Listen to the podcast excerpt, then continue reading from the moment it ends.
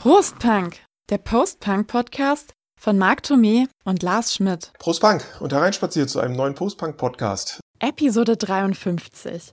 Neue Bands, die wir euch vorstellen möchten. Es ist ja schon zu einer schönen Tradition geworden, dass wir zum Ende eines Jahres unseren Zuhörern ein paar Bands vorstellen, die wir in der jüngeren Vergangenheit kennengelernt haben und die wir cool finden, geil finden, toll finden. Deren Also- Platten wir kaufen, Ja, die wir nee, unbedingt das- weiterempfehlen das- möchten. Man will ja auch zeigen, dass man ähm, natürlich nicht nur da die alten äh, Bestände da irgendwie durchhört ohne Ja. Ende und sich alte Sachen nachkauft, sondern wir gucken da auch schon noch, dass wir irgendwie neuere Sachen irgendwie auch hören und gibt ja immer noch viele interessante Dinge, die da jetzt so rauskommen. Auch viel, was durchaus in unseren Kontext reinpasst. Kannst du schon mal die Bands nennen, die du vorstellen wirst, ohne jetzt schon näher drauf einzugehen? Ja, das einmal Nur ist so ein mit- Name-Dropping Das, das ist einmal ähm, Nation of Language aus, aus New York. Dann haben wir PVA aus London und wir haben Lucrezia Dalt, Lucretia Dalt. Sucht ihr was aus? Sie ist Kolumbianerin. die lebt aber in Berlin. Ich, ne, ich Ja, ja, die ist Kolumbianerin, habe. lebt aber seit ein paar Jahren in Berlin. Also meine drei heißen Actors, die kommen aus Vancouver in Kanada, dann Kite, die kommen aus Schweden und Double Echo, die kommen aus Liverpool von der Insel. genau. Willst du gleich anfangen mit einer? Ja, ich, ich kann mal gerne mit. Oder wollen wir erst Bier trinken? Ja, wir machen erstmal ein Bier auf. Ähm, da habe ich auch was. In Ich glaube, ich, glaub, ich glaub, es ist was Neues. Kannst du mal den, den, das hier, mach mal auf. Was willst du denn haben? Ah, das Heberli. Sprich doch mit das mir. Heberli. Heberli, das Heberli, sprich doch Deutsch mit mir. Das ist ähm, aus Darmstadt hier, von, von Gro hatten wir ja auch schon gehabt. Und Ja. Wir machen jetzt hier tatsächlich auch ein, Darmstädter Pale Ale. Das ist ja gerade voll der Trend, Ja, ja. ne? diese Das ist ja schon seit einigen Jahren der Ales. Ja, Trend. ja, seit einigen, aber Jetzt sind die halt auch mit dabei. Hat halt hier in Darmstadt ein bisschen länger gedauert. lassen wir es uns mal schmecken. Genau. Trinkt zum ersten Mal. Mir schmeckt das gut. bin ja für diese fruchtigen nicht so zu haben. Also ist nee, was ich ist, finde was ist das ist- jetzt für ein Geschmack? So Lemon? Ja, so ein Zitronen, bisschen, ja, so ein bisschen aprikosig, ein bisschen Lemon. Was du alles rausschmeckst. Ja, nee, ich bin, ähm, Du bist ja eher so der, der konservative ich bin ein konservativer Biertrinker. Wir Okay. gehen mit schnurstracks auf das Ende des Jahres zu. Geschäfte stehen schon voll mit Weihnachtsgedöns. Ja, Sie sind Okay. sozusagen unsere Weihnachtsgeschenke an euch. Wir empfehlen euch jetzt sechs Bands. Marc fängt an. Genau. Ich fange mal an mit, mit, äh, mit Nation of Language. Sie wurden 2016 in New York gegründet. Vorangegangen war eine Band, die heißt äh, The Static Jacks. Und zwei von denen, Ian Devaney, das ist so der, der Mastermind, und der Bassist Michael Supoy, die haben dann Nation of Language gegründet, zusammen mit Aiden Null. Das ist die Freundin und jetzige Frau von Ian Devaney. Der Hintergrund ist folgender. Der kleine Ian hat äh, im Auto seines Papas ähm, festgestellt, dass Electricity, der Lieblingssong von seinem Papa, also Electricity von OMD, ihm total gut gefällt. Uns Hat- übrigens auch. Platz Uns natürlich 20 auf auch. unserer ist, Silvester-Party-Hit-Parade. ähm, glaube ich, auch somit ähm, der coolste Song, den OMD so rausgebracht haben. Und er hat es dann so ein bisschen vergessen, bis er dann Electricity mal wieder im Radio gehört hat und dann halt so festgestellt hat, dass das eigentlich eine richtig gute Musik ist. Und dann hat er einfach angefangen, so ein bisschen eben mit dem Synthi rum zu experimentieren. Und seit 2016 machen die Singles. Äh, Die erste hieß What Does äh, the Normal Man Feel? Und dann kam das erste Album raus. 2020. Introduction Presence heißt das.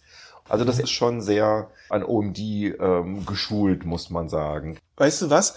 Wir haben ja bei unseren anderen Sendungen, wo wir über neue Bands gesprochen haben, da habe ich ja immer häufig Schwierigkeiten gehabt oder ich war dann immer, hatte dann immer irgendwas anderes rausgehört als, als du und so weiter. Ich bin ja so froh, dass du OMD gesagt hast, weil das habe ich mir auch aufgeschrieben, dass die mich sofort an, an OMD Aber sowas von. erinnert hat. Also auch eine weitere ähm, großer Einfluss ist äh, New Order. Du, Steht auch auf meinem Zettel. Also wenn du dir ähm, On Division Street anhörst, dann weißt du ganz genau, was ich meine, weil das ist pures äh, New Order. Ja. Die sind aber, und das ist das Schöne an denen, ähm, sehr interessiert eben an dieser 80er Jahre Synthi-Musik und man merkt das. Also das ist nicht einfach nur eine billige Kopie, sondern das ist schon wirklich eine Hommage, die sehr gut nicht nur nachgebaut hat, äh, die aber halt auch eigenes da reinbringt. Und die gehen dann noch einen Schritt weiter und das ist so ähm, das Album, was ich persönlich eigentlich noch ein bisschen geiler finde. Das ist ähm, A Way Forward von 2021. dass man sich dort bei diesem zweiten Album angeguckt hat, was waren denn die Bands, die OMD, New Order und so weiter beeinflusst haben. Und dann landet man natürlich in den 70ern, man landet bei Kraftwerk und man landet vor allen Dingen bei Neu aus Düsseldorf. Und ähm, ich, ich glaube, ich habe ähm, seit Jahren keine Band gehört, die neu mit Ausrufezeichen, die Band, äh, so gut verstanden hat. Ich finde, ähm, dass äh, A Nation of Language diesen, diesen Neu-Sound äh, auf eine derartig geile Art und Weise irgendwo in die Neuzeit transportieren, wie das eigentlich sonst keine zweite Band in meinen Augen bislang geschafft hat. Was man hier vielleicht äh, empfehlen kann, ist einfach Across That Fine Line. Das ist die Single, Marc, die, die Brüder schon, im Geiste, oder? also weißt du, die, die Steht auf meinem Zettel. sensationell, wie geil die klingen.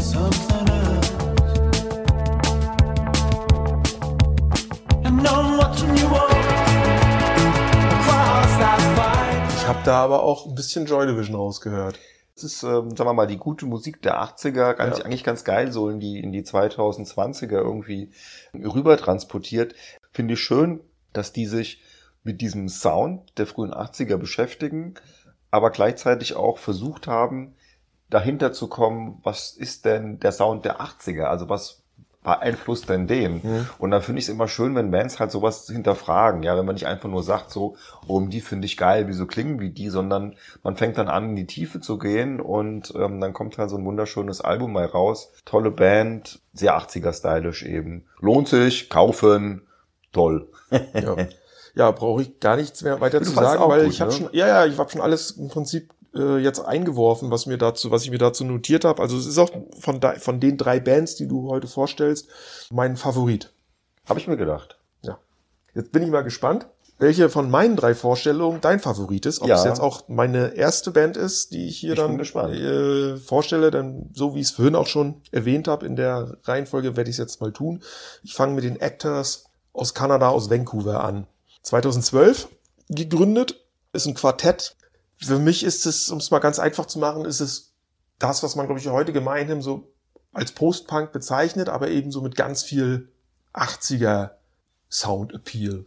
Also ich finde, das atmet irgendwie bei jedem Ton die 80er. Und die elektronische Komponente überwiegt bei vielen Songs. Ähm, Gitarre und Bass sind manchmal dann wirklich nur so Beiwerk, setzen so Akzente, kommen manchmal erst zum Refrain, zum- also Gitarre speziell dann manchmal erst beim Refrain irgendwie so rein. Äh, wobei das Bassspiel aber bei vielen Songs wiederum auch sehr markant ist, wenn es dann äh, mit im Vordergrund steht Mhm, und nicht die Synthes und das die Songs dann richtig vorantreibt. Und das ist eben auch was bei fast allen Songs der beiden Alben, die die Band bisher gemacht hat, äh, so ich sag mal so im Vordergrund steht, dass die sehr sehr treibend und sehr tanzbar auch sind. Von 2012 aus dem Gründungsjahr gibt's halt eine Single Post-Traumatic Love, dann haben sie eine EP in Eigenveröffentlichung rausgebracht und dann 2018 mit It Will Come to You das Debütalbum und 2021 mit Acts of Worship das zweite Album. Ich bin auf die aufmerksam geworden, wie übrigens durch alle Bands, die ich heute vorstelle, nicht durch alle Bands, wie auf alle Bands, die ich heute vorstelle, durch Spotify. Und der erste Song von den Actors war eine ihrer früheren Singles, äh, How Deep is the Hole?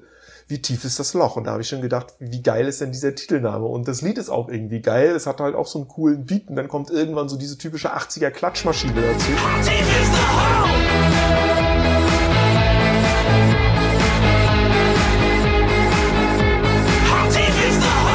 Da haben sie mich schon gehabt.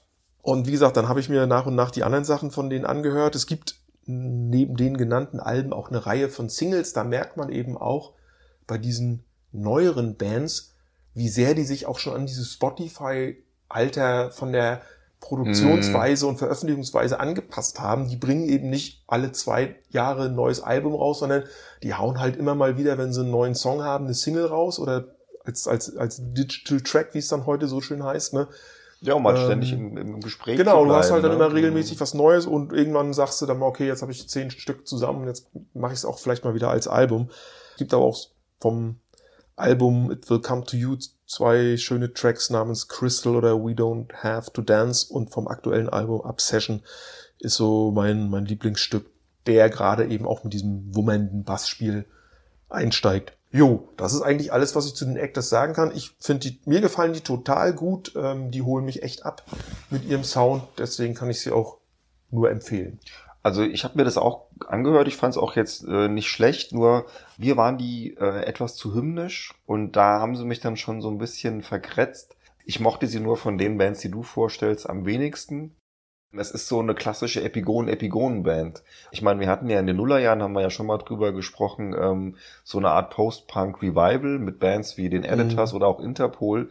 Und für mich klingen die Actors so ein bisschen, als hätte man sich die mittleren, späten Editors als Vorbild genommen, so apropos ja. hymnisch, ja. und das dann halt irgendwie umgesetzt. Also anders als vielleicht Nation of Language, die dann halt so ein bisschen dahinter steigen, hatte ich hier so das Gefühl, hier wird irgendwie so ein vorhandener Sound ein bisschen kopiert. Ja, interessant. Gut, ich mach mal ja, weiter. Also weiter. ich bleib auch kom komplett bei den 80ern. Wir waren ja, wir sind, ich glaube, also außer meiner letzten Künstlerin äh, sind wir heute sehr 80er affin. Ja. Sind wir ja sowieso immer. immer. Aber heute auch bei den Neuvorstellungen, zwar PVA aus London, aus Südlondon, muss man ja sagen, weil sich da ja so eine boah, so eine Elektroszene irgendwie ähm, ent entwickelt hat, ähm, bestehen hauptsächlich aus Ella Harris also und südlich der Themse. Äh, Ella Harris und Josh Baxter, das sind so die beiden, ähm, die äh, das so produzieren, die die Vocals machen, die Synthes, die Gitarre spielen. Und wir haben noch einen ähm, Louis Satchel an den Drums, weil das ist das, was diesen eigentlich sehr puristischen Elektrosound ziemlich nach vorne kippt, weil der natürlich die Live-Drums spielt. Es hat einen Druck, der ist mhm. wirklich ohne Ende. Also PVA ähm, ist schon so ein Ding für die Clubs, würde ich jetzt mal so ganz ehrlich ja. sagen. Ja. Der Musikexpress schrieb irgendwie sowas wie äh, Electro Clash oder Neuerfindung des Electro Clash. Dance Punk fällt da immer so. Aber ich finde, das trifft's irgendwie nicht so ganz, weil die durchaus auch ein Stückchen weitergehen als das irgendwie, sondern ab und an höre ich ein bisschen ähm, deutsch-amerikanische Freundschaft raus. Äh, The Individual heißt zum Beispiel so ein Song, der mh, tatsächlich so verortet sein könnte in den frühen 80ern, auch so von der Härte der Beats. Die haben angefangen, die erste Single ähm, hieß Divine Intervention von 2019, dann haben sie eine EP gemacht, Toner von 2020, haben dafür eine Grammy-Nominierung bekommen, aber nicht sie selbst, sondern der Remixer und ähm, die Debüt-EP Toner ist ganz interessant, weil da auch wieder so ein ähm, Stück drauf ist. Das heißt nämlich, oh, meine Augen, Slackform. Und das klingt echt so ein bisschen nach N. Clark. Ich finde auch so diese ähm, Synthi-Sounds, die N. Clark ja so in den frühen 80ern benutzt hat, ne, so, weißt du, so Sleep in Metropolis, ja, ja, ja, so, die kann man da auch, wenn man das, das gerne, Knarzige. richtig, ne, so diese Sequencer, die dann einfach so reinbrettern ohne Ende, das haben die natürlich auch ganz gerne und jetzt ist halt das Debütalbum Plush rausgekommen, 2022 ja, da gehen die halt schon relativ steil, finde ich. Also Dance Punk stimmt vielleicht so ansatzweise, aber ich finde, das geht noch viel mehr so in die Elektronik rein, ja. weil sie halt auch eben nur ähm, ab und an mal mit, mit, mit einer Gitarre oder sowas eben arbeiten. Und es geht, wie gesagt, schwer nach vorne. Ich höre da auch immer so ein bisschen Acid so raus, ne, mhm. so Hausgedöns aus den späten 80ern.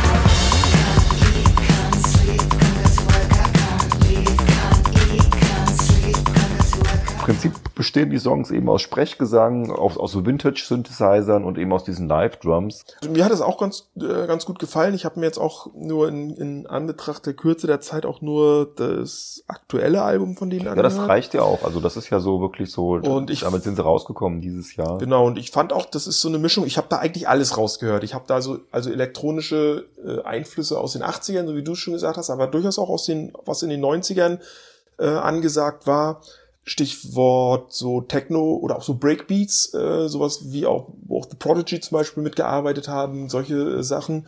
Sind die Pop IBM? Ich glaube, da mm. findest, wenn du genau hinhörst, hörst du alles. Also IBM habe ich auch. Ja, ja, also von Track zu Track Sachen. natürlich mm. nicht alles, in, nicht alle Einflüsse in, in jede, jedem Track, aber in unterschiedlichen Tracks hörst du halt Einflüsse aus diesen verschiedenen früheren angesagten Stilen raus. Ich genauso.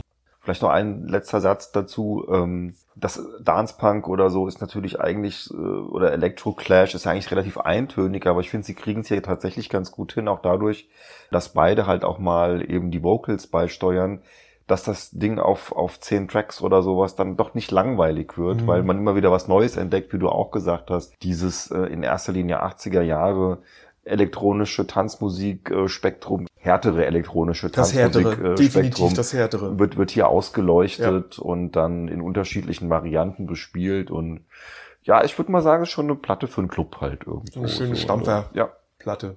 Bleiben wir bei der elektronischen Musik.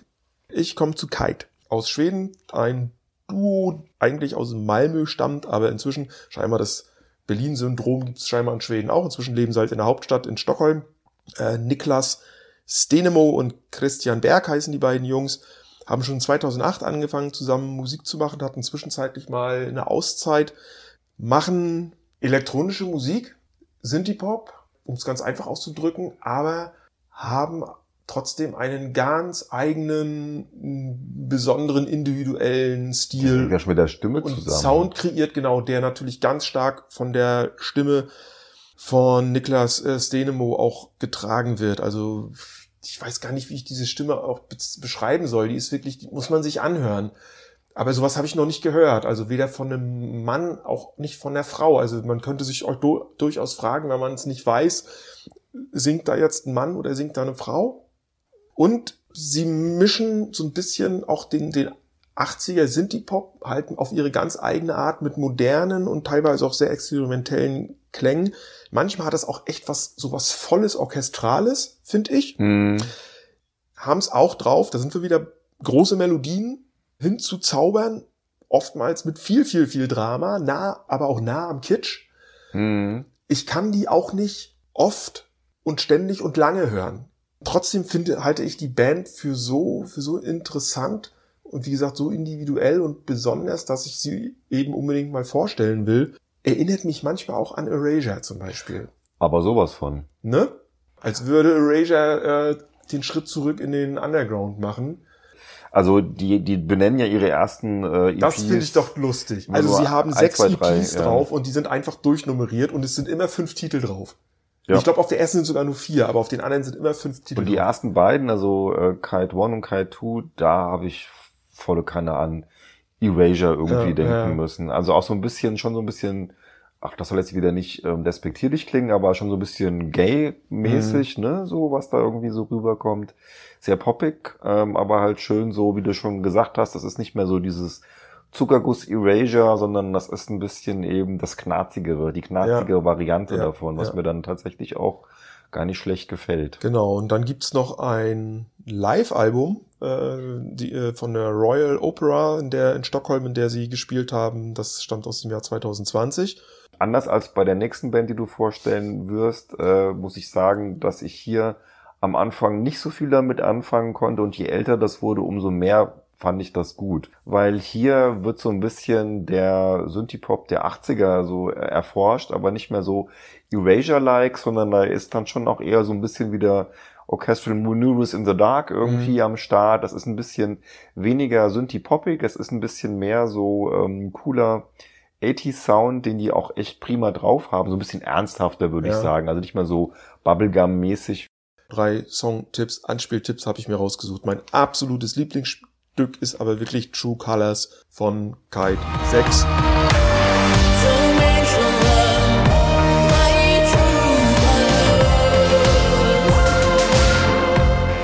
anderen beiden stammen beide von Kite 5. Das sind nämlich Wishful, Summertime und Dance Again. Das fand ich auch ganz gut. Na dann. Gut, dann mache ich mal bei der letzten Künstlerin weiter. Wie gesagt, ich weiß jetzt nicht, wie die sich ausspricht. Also wenn man es Englisch spricht, dann heißt das Lucretia Dalt, aber es kann natürlich auch sein, weil die Kolumbianerin ist, dass sie Lucrezia Lu- Dalt. Lu- Lucrezia heißt. Und ähm, boah, das ist so ein bisschen schwierig, weil das ist ja schon äh, Hochkultur ein bisschen, was die macht. Ne? Also das Mhm. ist so eine Soundtüftlerin, die hat auch schon einige Platten gemacht. Ich glaube jetzt fünf als Lucrezia Dalt oder als Lucretia Dalt und ich glaube zwei als Lucretia. Die kommt so ein bisschen eigentlich aus der elektronischen Tanzmusik auch, wird dann aber immer experimenteller. Also das ist sehr Soundtrack-mäßig. Die macht mittlerweile auch Soundtracks zu Filmen. Und ich finde, das passt auch irgendwie so ganz gut zu ihr. Die alten Sachen sind wirklich sehr experimentell und düster.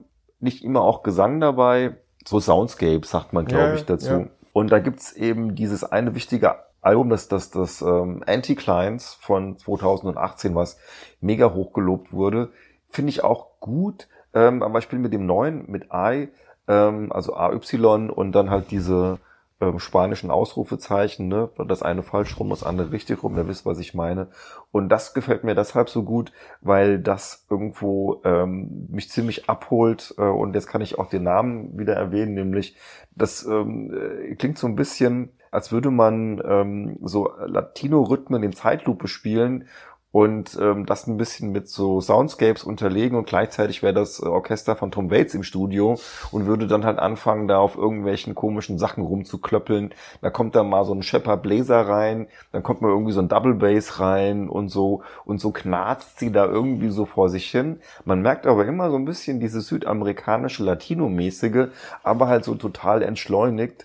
Und das, äh, jetzt sind wir wieder bei der Hochkultur. Ähm, Lucretia Dort entschleunigt traditionelle Musik aus Lateinamerika, schreibt zum Beispiel die Zeit dazu.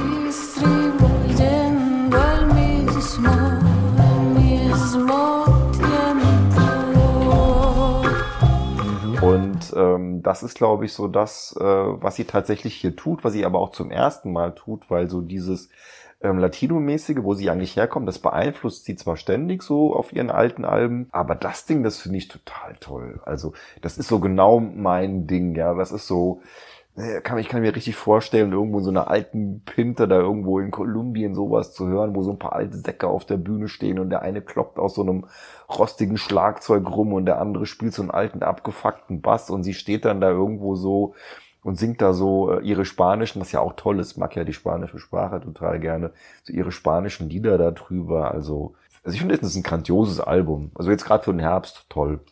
Ich habe das nie ertragen. Echt nicht? Nee, überhaupt nicht. Diese komischen Bläser, die da auch immer reinkommen, diese Klarinetten das, ja. und, oder Trompeten oder was. Alles, alles so schepp, ne? Auch ja. So. Nee. ja gut, muss man muss man mögen, ne? Das ist ich halt hab so. immer nur Skip, Skip, Skip und irgendwann habe ich gesagt, nee, irgendwann habe ich Nee, das ist auch, kann ich hundertprozentig verstehen, dass man das nicht mag. Es ist halt so, also sie hat auch so easy listening ähm, Styles da irgendwie so. Ich meine, so Latino Pop kann ja auch sehr easy listening sein, aber es ist halt immer mit dieser Knarzigkeit, so bezeichne ich das gerne für mich selbst, ähm, immer auch gebrochen. Also ist sehr gewöhnungsbedürftige Musik. Ich kann sie empfehlen, du nicht. Nee. Dementsprechend muss man mal reinhören. Ich denke, wer so die richtig äh, schiefen Sachen von Tom Waits mag, für den könnte das durchaus was sein. Oder der vielleicht die Mexiko-artigen Dinger von äh, Calexico ganz gut findet, der sollte auch mal reinhören. Aber ist was Spezielles. Jetzt hast du Tom Waits als deinen Running Gag ja. angebracht in jeder Folge und ich habe in unserer vorangegangenen Italo-Disco-Folge vergessen, meinen Running Gag. Aber ich konnte ihn auch in der Italo-Disco-Folge, konnte ich Tom Waits auch ja, beim besten ich, ich Willen nicht einbauen. Ich hätte äh, meinen Running Gag, nämlich die Art, durchaus, auch wenn von hinten durch die Brust ins Auge äh, anbringen können, weil die Art, und deswegen sage ich es jetzt, haben nämlich ähm, auf ihrem Album Ad Nama äh, den Song Follow Me von Amanda Lear gecovert. Und Amanda Ach, Lear cool. als Disco-Königin kann man ja durchaus auch als Italo-Disco-Vorreiterin nennen und das Album Adnama heißt deswegen, weil Adnama ein Anagramm von Amanda ist. Haben wir es doch mal wieder geschafft. Ne? Also, liebe Leute, wer jetzt denkt Italo-Disco, ja, eine Folge vorher hören. So, ich komme zu meiner letzten Band, Double Echo aus Liverpool. 2012 angefangen von zwei Produzenten, nämlich von Ash Letchak, glaube ich, spricht sich das aus, ähm, aus Liverpool und Chris Luna aus San Diego, damals noch, der ist inzwischen aber auf die Insel über oder umgesiedelt. Jetzt äh, arbeiten die beiden halt in Liverpool und sind inzwischen auch auf ein Quartett angewachsen, denn ein paar Jahre später kamen Luna und Alan Sauter. Eine Frau singt hier da ja, auch. Ja, ja, genau. Ne? Also die beiden, äh, als das ist, die beiden sind halt ein Paar und die sind halt zur Großartig, dass sie dabei ist. Dazugekommen. Ich sag gleich was dazu, weil ich finde, mit, mit ihr ja, steigt die Qualität. Und singen beide, also sowohl, also sowohl die Luna als auch der Ellen übernehmen seitdem halt die Gesangsparts. Die Idee der beiden ursprünglichen Bandmitglieder, nämlich von Chris und von Ash, war, sie wollten den Postpunk und die elektronische Musik der frühen 80er Jahre mit ihrer damaligen Einfachheit wiederbeleben und haben sich dazu vorgestellt, es gäbe eine imaginäre Band, die damals Anfang der 80er Jahre sich mit dieser Art von Musik beim damaligen Kultlabel 4AD beworben hätte, aber nie angenommen worden wäre. Und die Tapes sind verschollen beziehungsweise in Vergessenheit geraten. Was eine geile Geschichte eigentlich. Da Genau, musst du und- erst mal drauf kommen. Und sie wollen jetzt quasi mit ihrer Band im Jahr 2000, Aber 4ID passt prima. 2012 das Ganze quasi äh, wiederbeleben mit ihrer Musik und ihrem Sound. Und allein von dieser Idee sage ich schon mal hier Chapeau. Und so klingt der Sound dann im Prinzip auch, obwohl sie jetzt ja schon mehrere Alben rausgebracht haben und das auch von Album zu Album auch ein bisschen variiert, aber Ich finde, das Ähm, variiert total. Also ich finde, ja, ja, ja, ja, das eine ist das- mega Entwicklung. Ja, durch. ja, äh, aber es klingt eben alles nach diesen frühen Sachen. Es ist mal ein bisschen elektronischer, mal ein bisschen gitarrenmäßiger, mal eher Darkwave, mal ein bisschen Gothic, mal ein bisschen Post-Punk. Also es ist alles irgendwie drin. Dann hast du ja gesagt, ähm, schon seit, äh, ich glaube, nach ab dem zweiten Album La Danza von 2015 kam dann das Pärchen dazu. Also seitdem gibt's auch manchmal weibliche Vocals. Es gibt ein, zwei, drei, vier, fünf Alben. Und schwierig, schwierig, schwierig. Ähm, mir gefallen im Prinzip die beiden Alben von 2017 und 2019 am besten, Period Rooms und Burning in the Blue, nee, Burning in Blue ohne TH. Aber ich glaube, wenn man sich die Band mal anhört oder die Alben anhört, kommt da je letztendlich jeder auch zu einer anderen Meinung und sagt vielleicht, ich habe du, du siehst, Marc guckt schon, hat wahrscheinlich eine ganz andere Meinung als ich.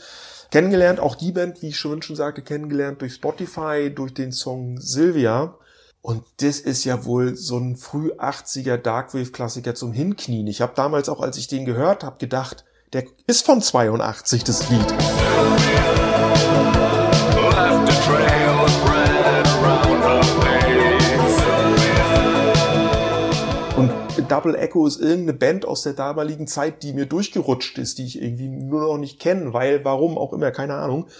Bis ich dann gemerkt habe, dass Das es wird ja halt häufiger auch, dass wir Sachen kennenlernen, Ja, ja. die dann da irgendwo. Und, äh, und das ist echt, unter also Tisch das ist gefallen so ein sind. Song, der besticht auch durch so eine Einfachheit von, von seiner Instrumentierung und von der Melodie und wie er auch gesungen wird. So, so wie gesagt, so eine typische, kühle, früh 80er Darkwave-Nummer.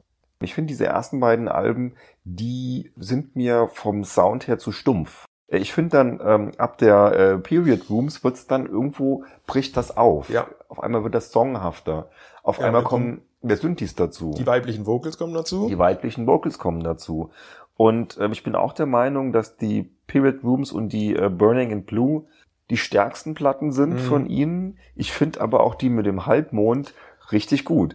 Allerdings mit anderen Vorzeichen, Ja. weil das ist Synthie-Pop. Aber das ist richtig guter Synthie-Pop.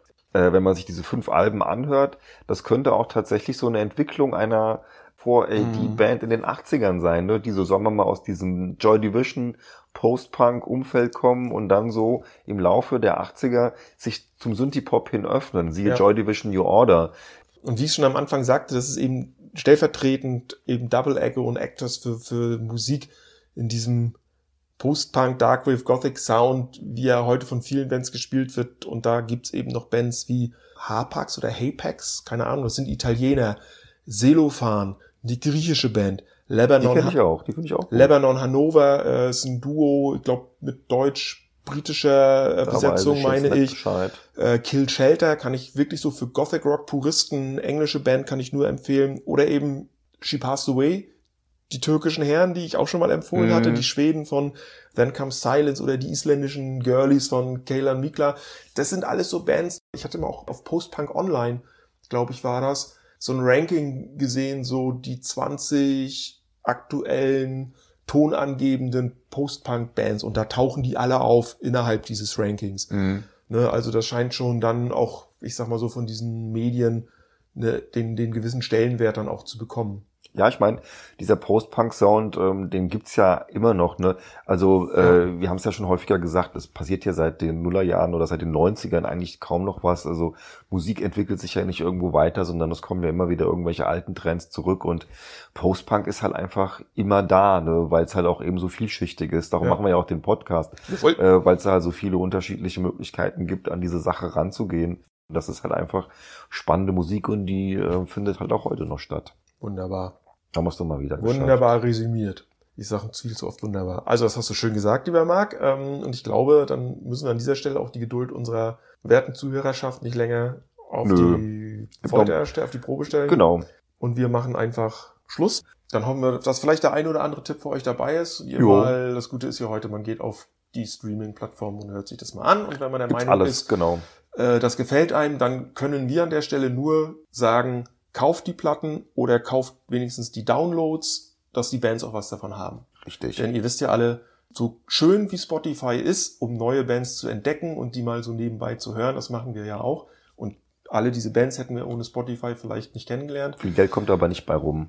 Nur vom Streamen und vom Anhören kriegen diese Bands eben kaum Kohle, jedenfalls nichts, was sich lohnt. Da müsste man dann schon die Platten kaufen beziehungsweise die Konzerte besuchen. Also unterstützt diese Bands. Ich habe alle meine drei Platten hier, guck. Vorbildlich. Ich bin ja kein Plattenkäufer mehr, aber ich habe immerhin von den Actors mir die CD gekauft. So, ansonsten die digitalen Downloads. Richtig so. Gut, haben wir es mal wieder gepackt. So, dann, ja, ne, bis zum nächsten Mal. Prost Punk.